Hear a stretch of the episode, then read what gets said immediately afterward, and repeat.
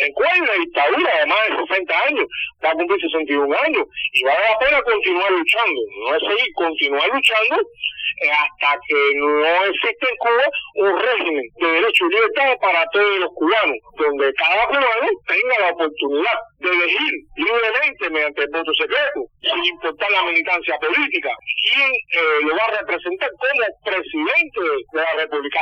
Ese es el sistema que queremos.